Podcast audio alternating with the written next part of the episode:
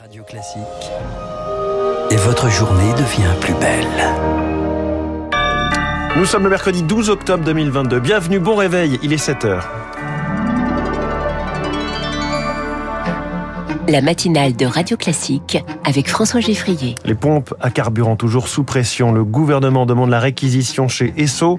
Chez Total Energy, la grève gagne du terrain. Ukraine, géopolitique, énergie. Emmanuel Macron reprend son costume de chef de guerre ce soir à la télévision, mais il évite soigneusement la politique intérieure. Et puis Vladimir Poutine frappe une nouvelle fois démonstration de force pour le président russe qui apparaît en difficulté, qui apparaissait en difficulté ces dernières semaines. Après ce journal, un pays sur trois en récession en 2023, année déjà compliquée en perspective. Ce sera l'édito de François Vidal à 7h10. 7h15, où en est le numéro 1 français des EHPAD, 9 mois après la crise et l'affaire Orpea La réponse ce matin de la directrice générale de Corian. Je reçois Sophie Boissard dans les stars de l'écho.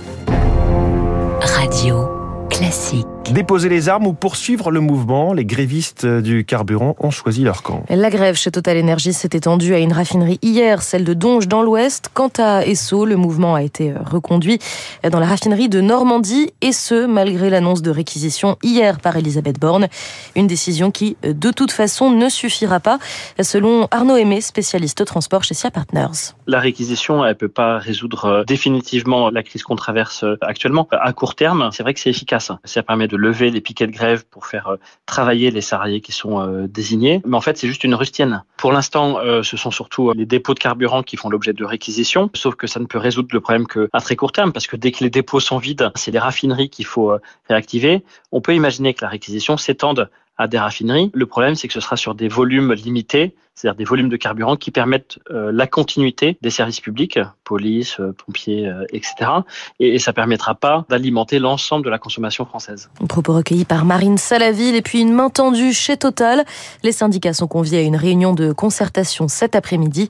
Problème, seuls les groupes non grévistes sont concernés. Une soirée orageuse hier à l'Assemblée nationale. Article après article, les députés ont défait le projet de loi sur la programmation budgétaire du quinquennat. Exit la stabilité des effectifs de la fonction publique, les trois articles sur les collectivités territoriales. Et les députés n'ont pas voulu non plus de la trajectoire sur les dépenses d'assurance maladie. Un avant-goût des discussions qui vont animer l'hémicycle aujourd'hui, cette fois sur le projet de budget. Autant de sujets qu'Emmanuel Macron n'abordera pas ce soir. Deux heures d'entretien sur France 2 et un mot d'ordre parler international, seulement international.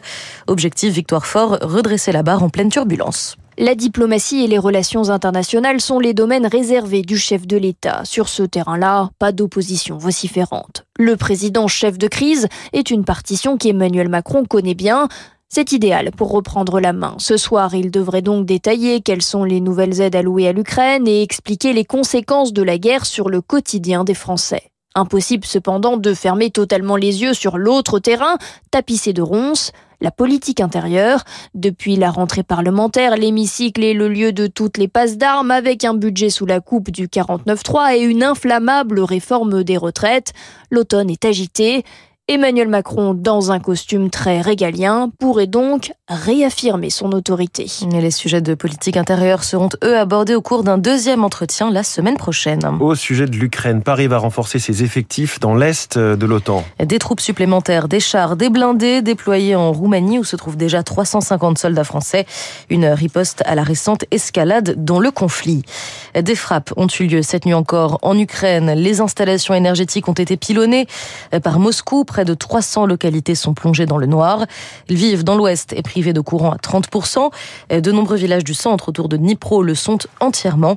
Une manière pour Vladimir Poutine de montrer qu'il a encore les moyens de ses ambitions, selon le spécialiste en géopolitique Pierre de Jong au micro de Julie Droin c'est que les Russes, dans une situation, je dirais, de perte de vitesse, eh ben, ils récupèrent, entre guillemets, le lead. Hein, les Russes reprennent le cours du temps et grâce à leurs actions qu'ils ont menées sur l'ensemble du territoire russe avec des moyens extrêmement performants, extrêmement précis, on voit qu'ils ont détruit beaucoup de centrales, beaucoup d'infrastructures. Ben, en quelque part, ils se remettent au centre du jeu. Dans cette affaire-là, ils démontrent qu'ils eh, ont parfaitement prévu les objectifs et donc ils ont vraiment tapé comme il fallait taper et donc ils ont vraiment fait mal à l'Ukraine. Et pour l'Ukraine, c'est comment passer cette période et c'est extrêmement compliqué. C'est qu'aujourd'hui, Qu'est-ce qui peut dissuader les Russes de lancer des missiles? Ben, D'autres missiles. Et aujourd'hui, les Ukrainiens n'en ont pas. Le G7, en tout cas, demandera des comptes à Vladimir Poutine pour ses frappes.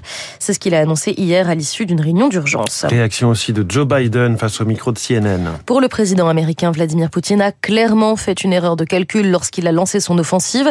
Au sujet d'une rencontre avec son homologue, Joe Biden est resté évasif. Cela dépend. Du bout des lèvres, le chef d'État a aussi admis que les États-Unis pourraient subir une très légère récession. Le Fonds monétaire international alerte également.